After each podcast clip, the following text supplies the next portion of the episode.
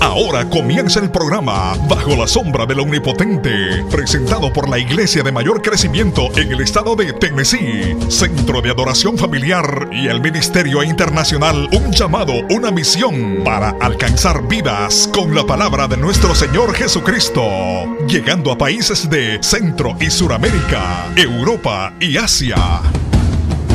El pastor Ismael García ha trabajado como misionero en otros países y hoy actualmente es el presidente y pastor del Ministerio Internacional Un llamado, una misión.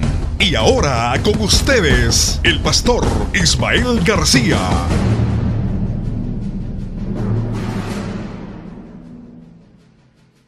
¿Cuánto tienen el libro de Juan? ¿Cuántos dicen amén? Libro de Juan, capítulo 5, versículo 6. Y dice las sagradas escrituras en el nombre del Padre, del Hijo y del Espíritu Santo. Amén.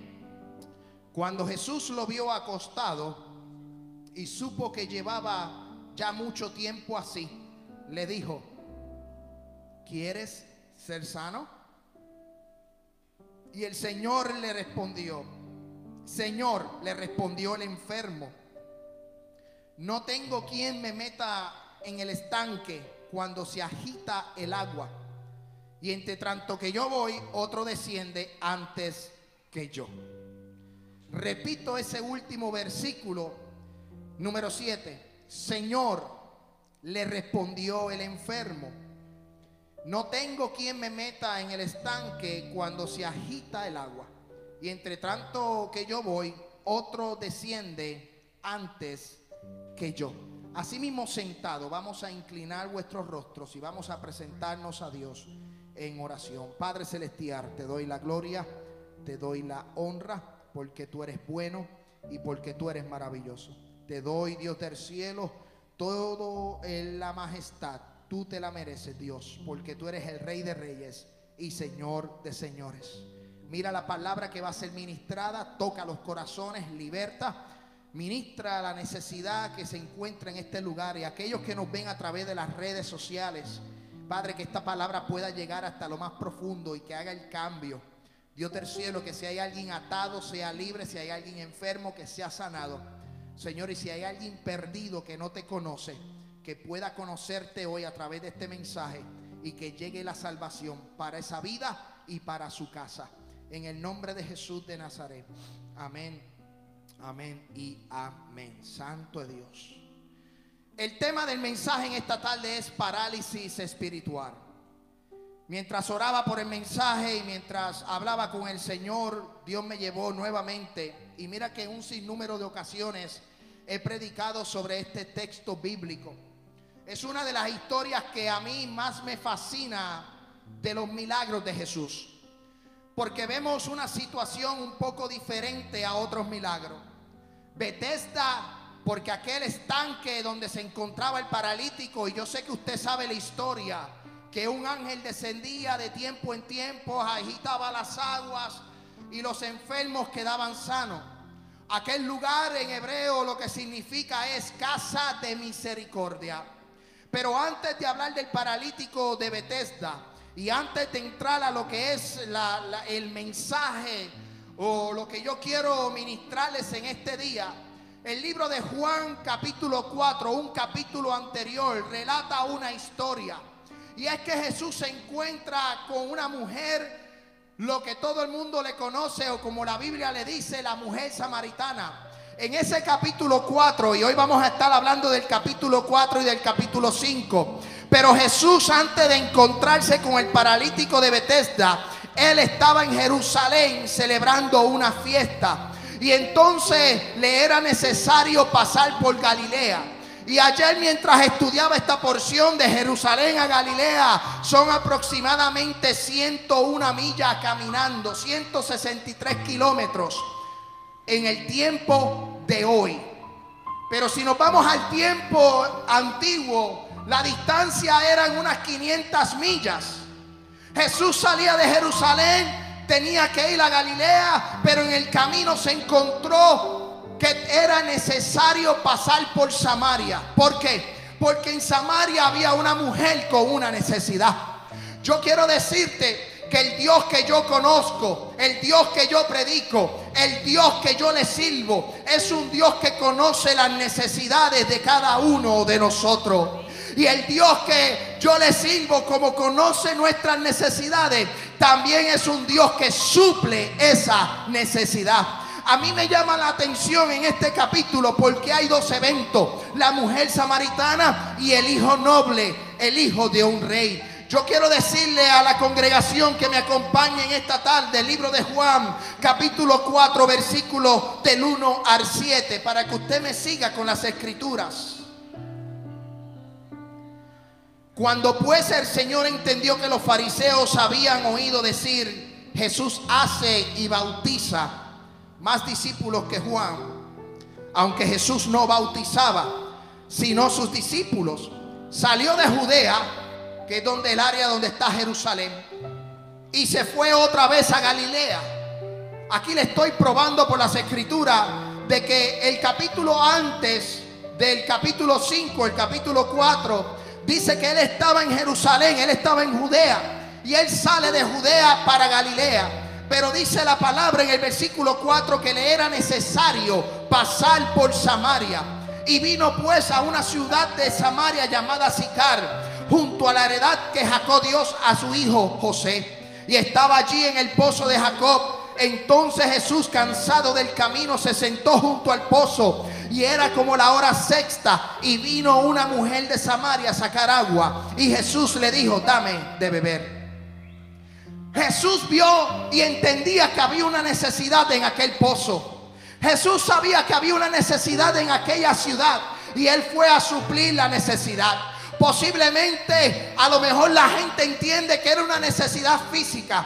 Pero yo quiero decirte que la necesidad no solo se, se, se suple física, también Jesús suple una necesidad espiritual.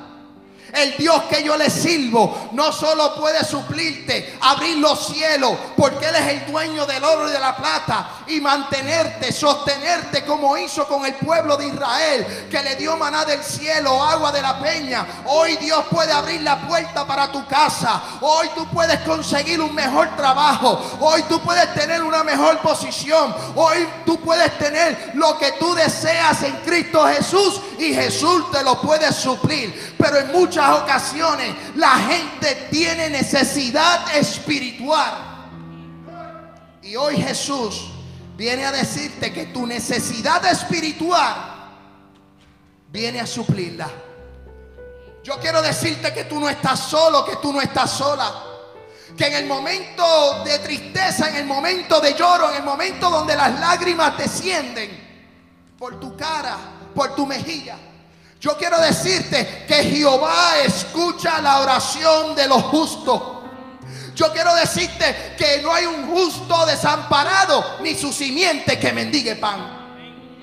Y eso es algo, iglesia, que nosotros tenemos que entender. Que Dios conoce la necesidad espiritual por la cual tú estás pasando.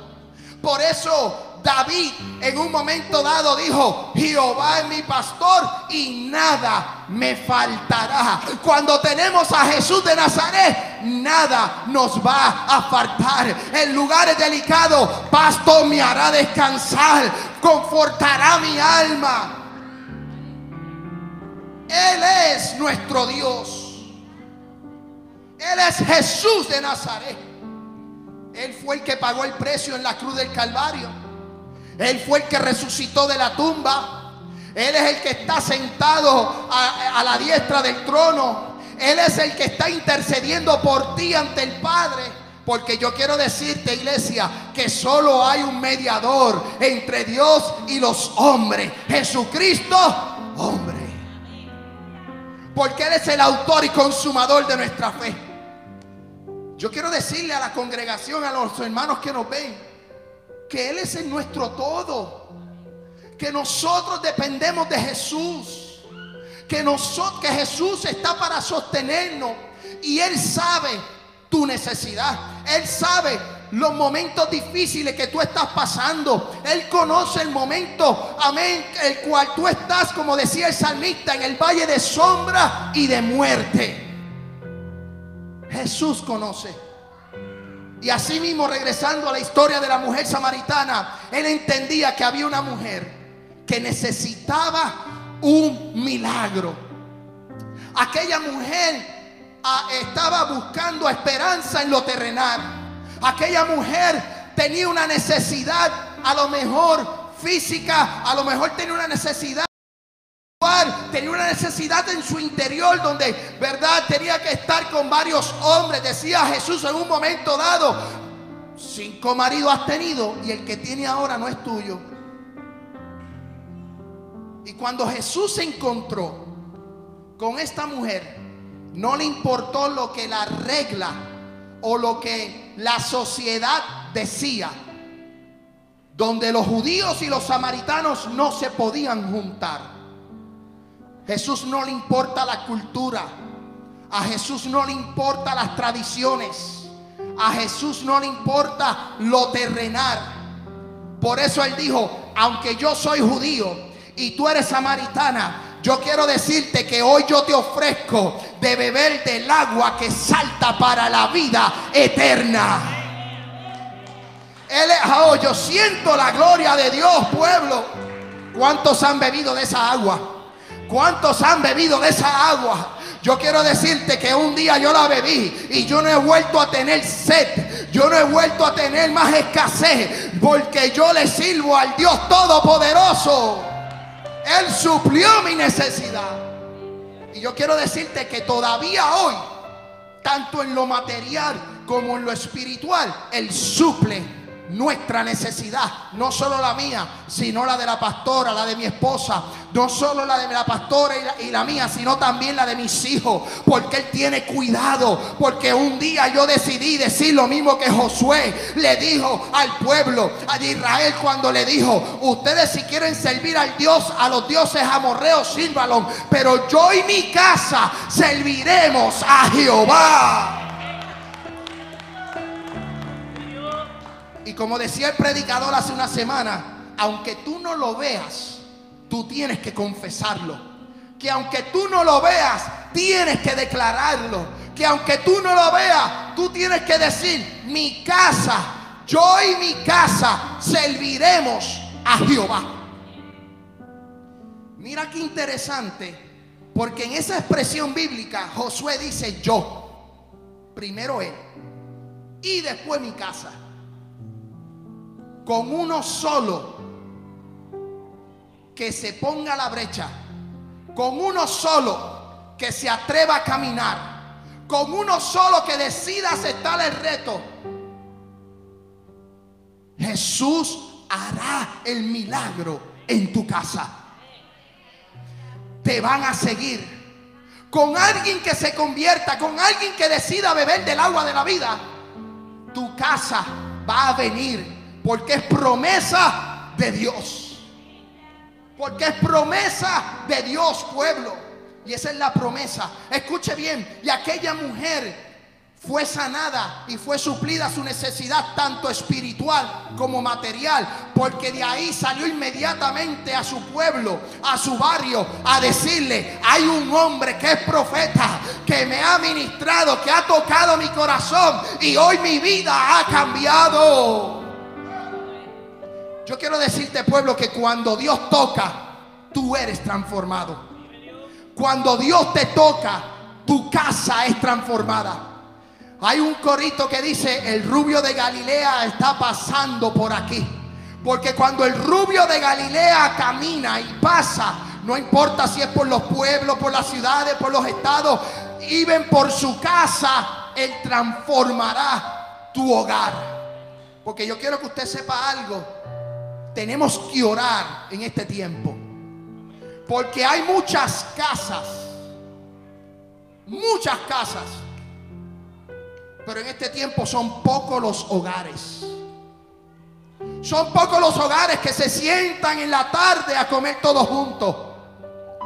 Son pocos los hogares donde como en familia se pueden reunir y dar un chistecito, y relajar un rato, compartir. Son muy pocos los hogares hay muchas casas en Murphyboro, Pero si nos vamos a las estadísticas, posiblemente esas casas, muchos de ellos están pasando por problemas financieros, pasando por problemas de matrimonio, algunos tratando de divorciarse, algunos pasando por adulterio, algunos pasando por diferentes situaciones. Y por eso la iglesia tiene que saber que Jesús es la solución para no solo la ciudad de Murphyboro, también para mi casa, también para tu casa, también para tu familia, pueblo. Lo que pasa es que muchas veces estamos paralizados espiritualmente. Dios tuvo, Jesús tuvo que trabajar con aquella mujer samaritana y ofrecerle del agua que salta para la vida eterna. Y ella le dijo, pero es que tú no tienes con qué sacarla. Y Jesús se la ofreció y ella la aceptó. La respuesta que da la mujer samaritana es una respuesta eh, con conciencia. Es una respuesta que ella la da y recibe lo esperado.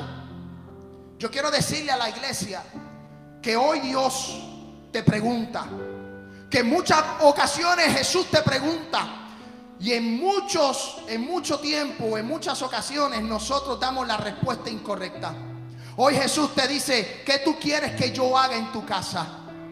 Hoy Jesús te dice, ¿qué tú quieres que yo haga contigo? ¿Qué tú quieres? ¿A dónde tú quieres que yo te lleve? ¿Qué tú necesitas?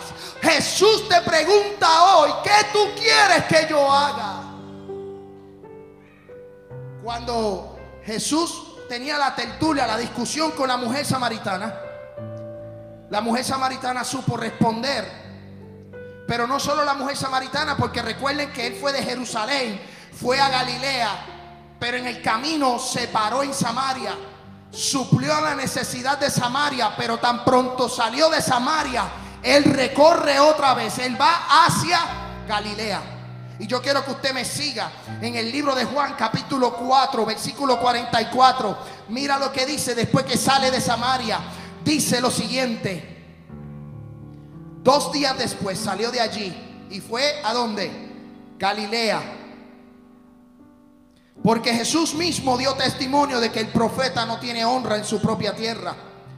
Versículo 45, cuando vino a Galilea, los galileos le recibieron y habiendo visto todas las cosas que habían hecho en Jerusalén en la fiesta, porque todos ellos habían ido a la fiesta. Paréntesis aquí. Por ley, por ley, por la ley que entregó Moisés, Dios entregó a Moisés. Por la ley que Dios entregó, los varones judíos tenían que visitar a Jerusalén tres veces en el año tenían que ir a celebrar las fiestas.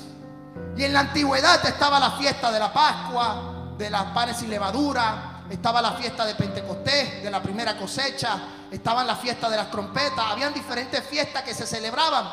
Pero dentro de las siete fiestas que hay, yo quiero decirte, iglesia, que habían unas específicas donde los varones tenían que ir al templo, tenían que ir a Jerusalén. Y esta gente habían visto lo que Jesús había hecho en Jerusalén. Por eso el 46, y regresemos al 46, dice, vino pues Jesús otra vez a Caná de Galilea. ¿Se acuerdan? Donde había convertido el agua en vino.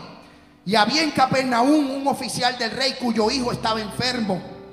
Este, cuando oyó que Jesús había llegado de Judea a Galilea, vino a él y le, le, le rogó que descendiese y sanase su hijo, que estaba a punto de morir. Entonces Jesús dijo, si no vieres señales y prodigios, no creeréis. Y el oficial del rey le dijo, Señor, desciende antes que mi hijo muera. Y Jesús le dijo, ve, tu hijo vive. Y el hombre creyó a la palabra que Jesús le dijo y se fue. Ese hombre tenía una necesidad y era que su hijo se estaba muriendo. Su hijo estaba enfermo. Y Jesús le dice al hombre, ve que tu hijo vive.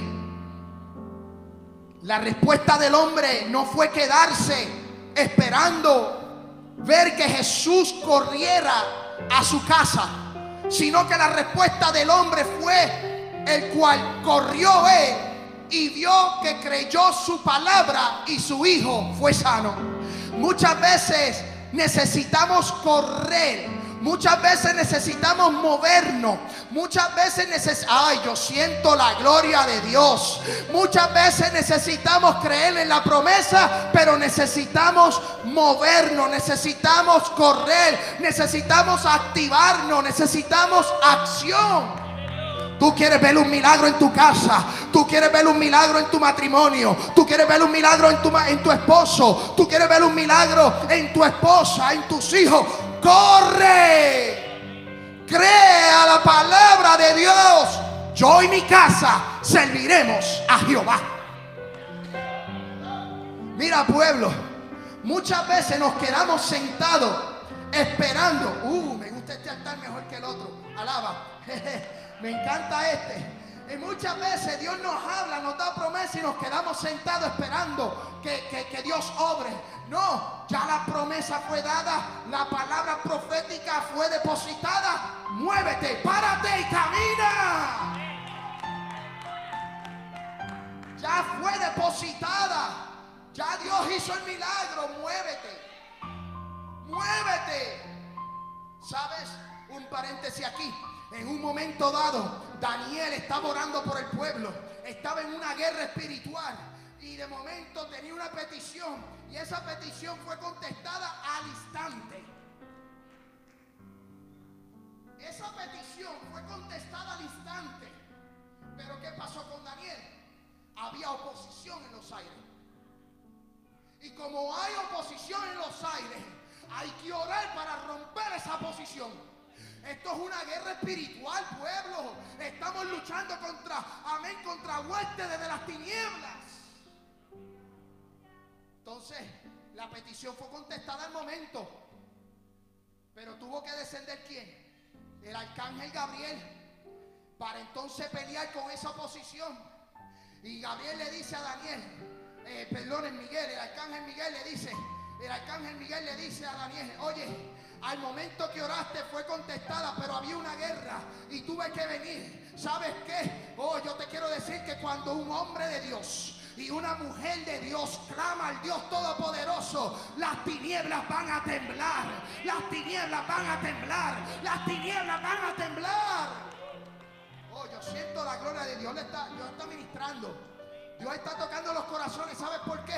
El problema es que muchos cristianos con parálisis espiritual.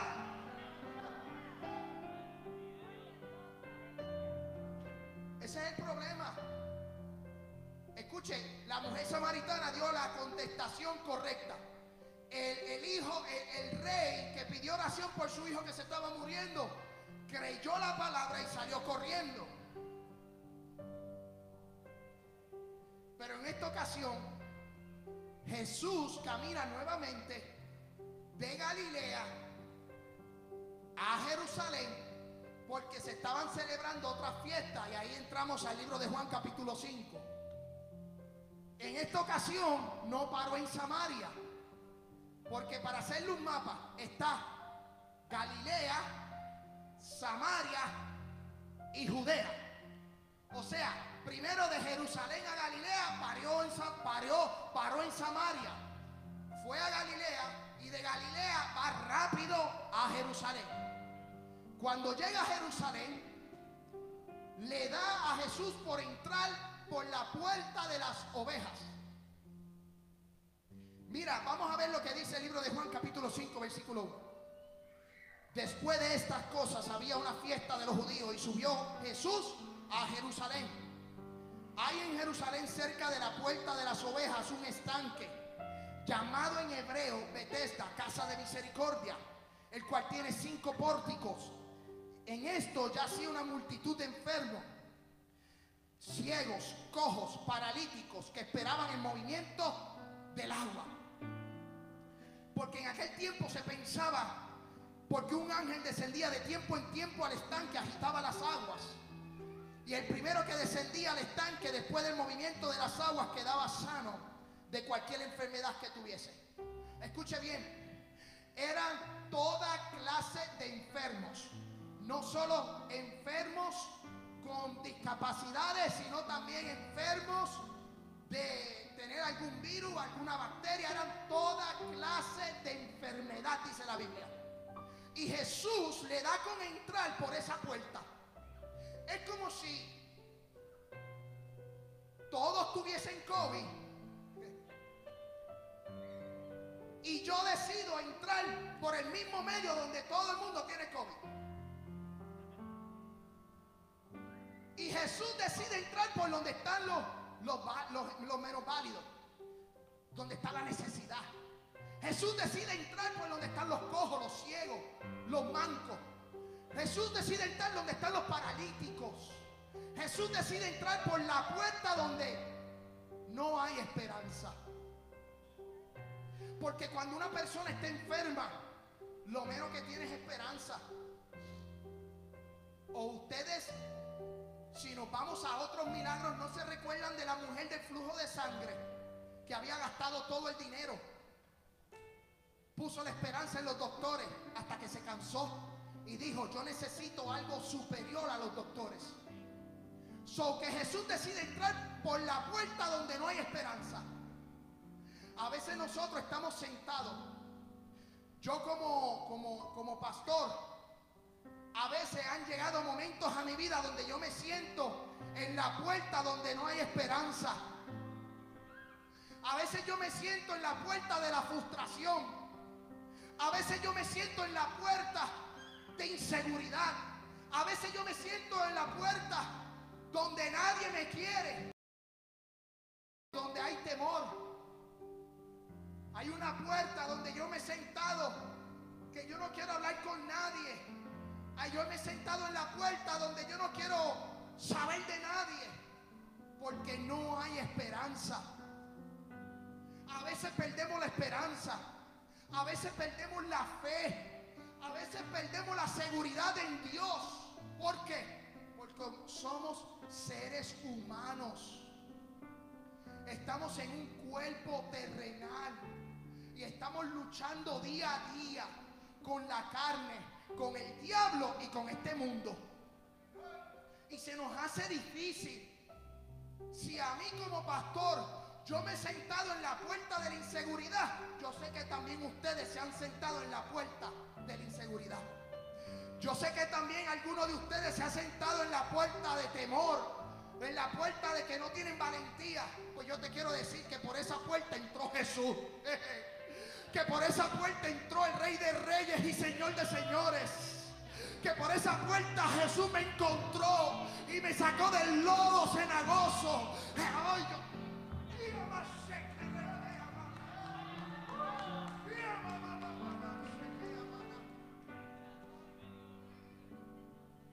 una cosa.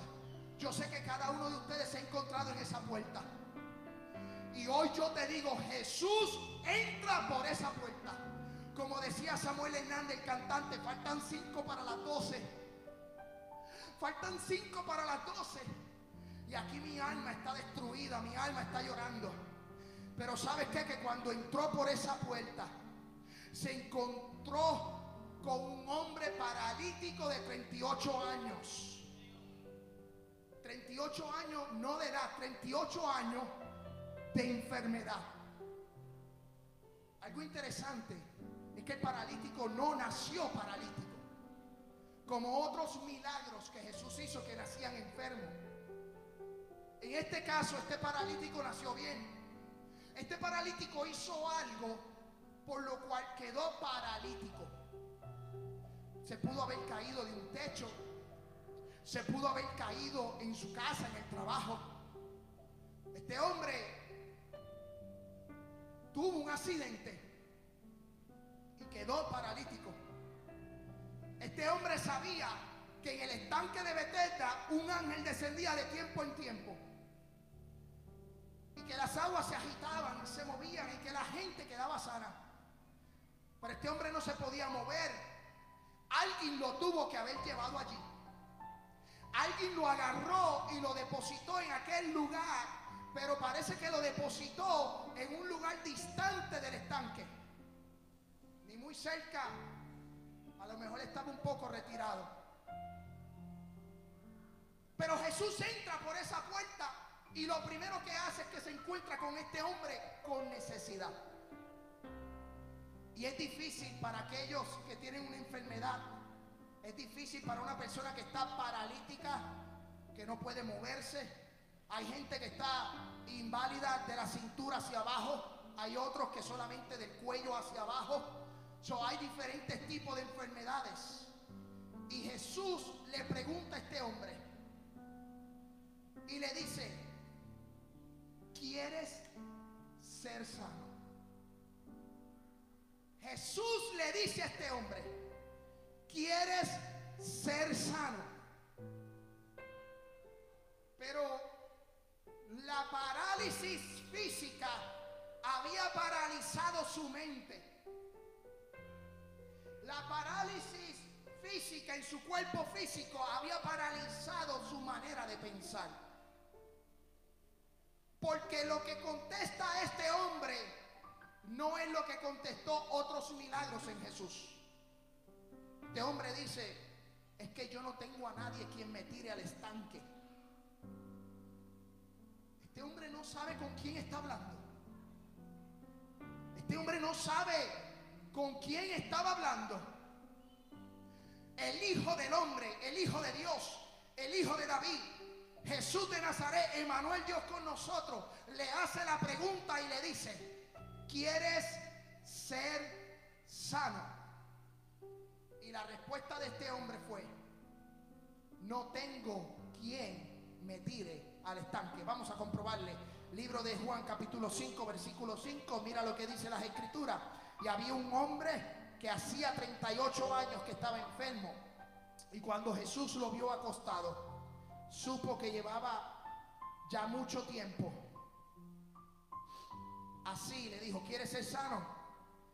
Señor, le respondió el enfermo, no tengo quien me meta en el estanque cuando se agita el agua y entre tanto que yo voy, era paralítico. Otro desciende antes que yo. Jesús le dijo, levántate, toma tu lecho.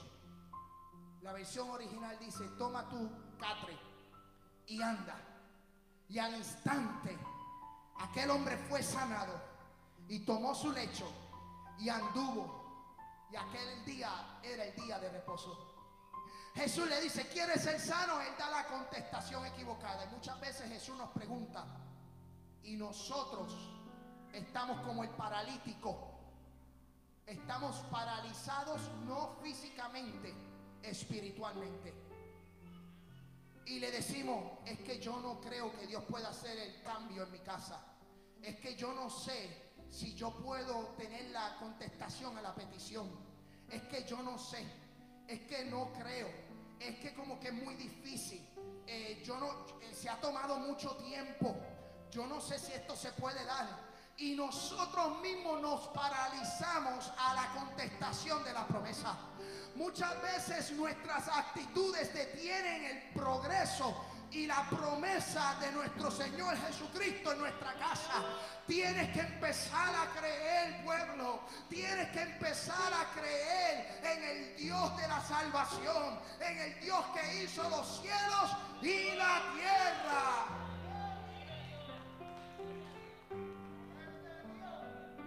Si yo me hubiera quedado en la cocina y no hubiera peleado, no estuviéramos aquí hoy.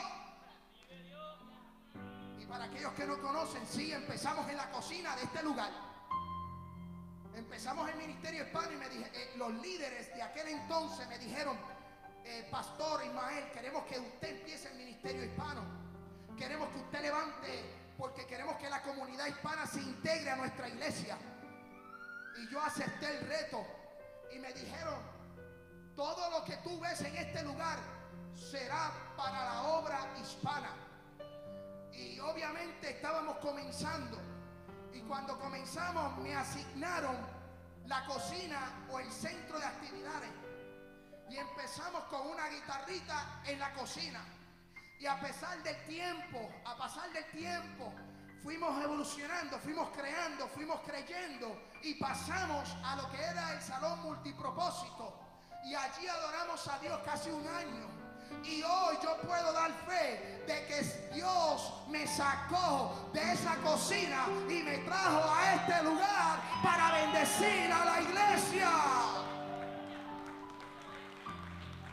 Ahora bien, ahora bien, si yo no hubiera tenido fe o no hubiera creído y me hubiera quedado paralítico pensando en que esto no iba a crecer, de que esto no iba a suceder, de que esto no iba a pasar, todavía estuviera en la cocina.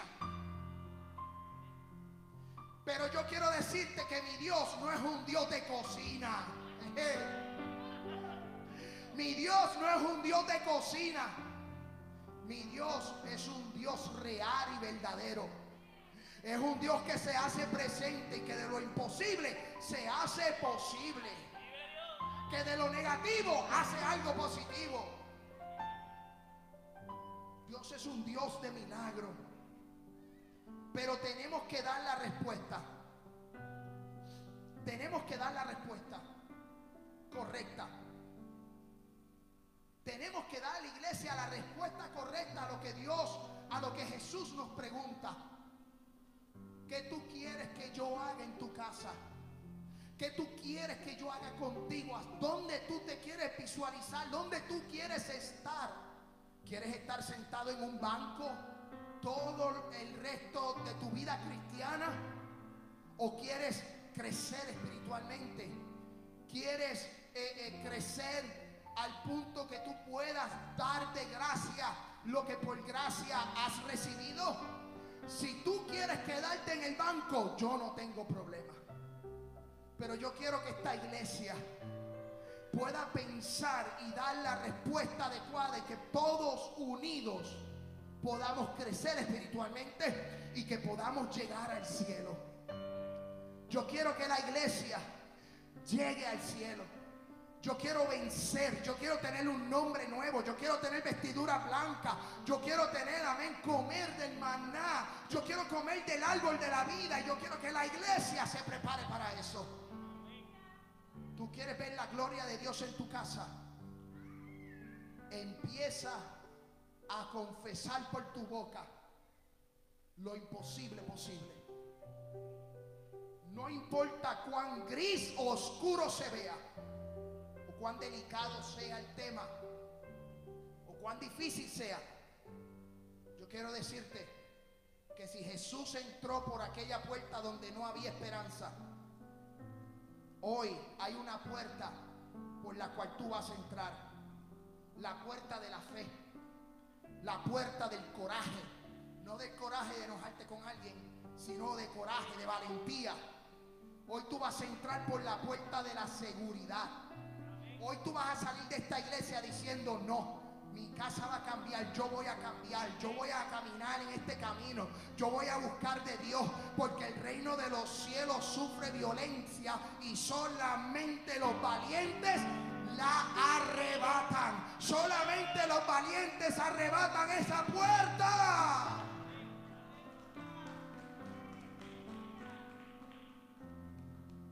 Porque Josué dijo en un momento dado, Mira lo que le dijo Dios y ya estamos terminando.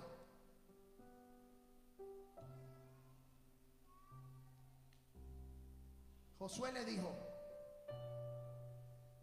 versículo 7 del primer capítulo, solamente esfuérzate.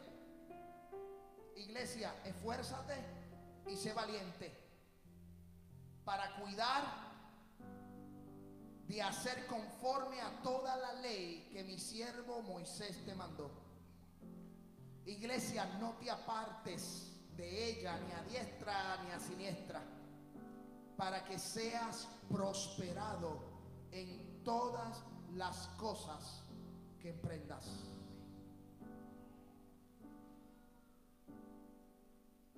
Te quiero dar un secreto de ese versículo. Dios le dice a Josué, esfuérzate y sé valiente. La parte de Josué era creer.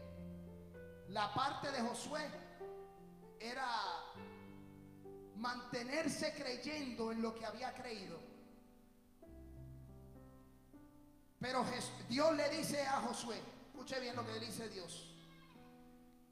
Si tú tomas la ley, en aquel entonces la ley que se fue entregada, y no te apartas ni a diestra ni a siniestra, vas a ser prosperado. Hoy yo te digo, iglesia, iglesia, escucha, si tú te aferras a esta escritura y tú caminas bajo los mandamientos de Dios y tú le eres fiel a Dios y tú vives esta palabra y tú reconoces que Jesús es el camino, la verdad y la vida y que no hay otro camino fuera de él, yo te voy a decir, tú vas a ser prosperado. Vamos a ser prosperados. Vamos a crecer. Vamos a ensanchar el territorio porque no cambiamos esta palabra, no cambiamos esta doctrina, no cambiamos esta escritura por nada ni nadie. La Biblia dice que yo no me avergüenzo del Evangelio porque es poder de Dios. muchos que se quieren desviar de esta. Hay muchos que quieren desviarse de las escrituras. Yo no tengo, tengo un cierto problema con eso, pero me limito. Pero yo quiero que ustedes, cada uno de ustedes, se aferren a esto, se aferren a Jesús, se aferren a, a Dios. ¿Sabes por qué? Porque el hombre es natural, el hombre puede fallar. Pero cuando tú has creído cuando tu mirada está en Jesús, cuando tu mirada está en lo celestial, no importa lo que tú veas. No importa quién cae, quién falla, quién se va, quién se queda, quién dice aquello, quién dice lo otro. Tu fe y el fundamento permanecen como la casa que fue construida sobre la roca. Cristo es la roca. Cristo es la roca. Cristo es la roca puestos en pie que ya terminé.